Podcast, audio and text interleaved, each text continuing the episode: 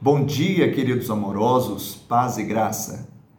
E passou a ensinar-lhes muitas coisas. Marcos 6, 34, parte B. Jesus estava com os doze, agora na região de Betsaida, e ali, olhando para aquela multidão, que era como um rebanho que não tinha pastor, ele viu que havia muitas necessidades, mas a atitude dele demonstra qual era mais importante. Ovelha sem pastor é uma ovelha sem cuidado, sem proteção, sem alimento, mas também sem direção. E essa atitude de Jesus, ele não deu pão primeiramente, ele não deu uma palestra de autoajuda para um momento de tranquilidade, ele ensinou. Palavras de vida eterna dão sentido não apenas para essa vida, mas para toda a eternidade.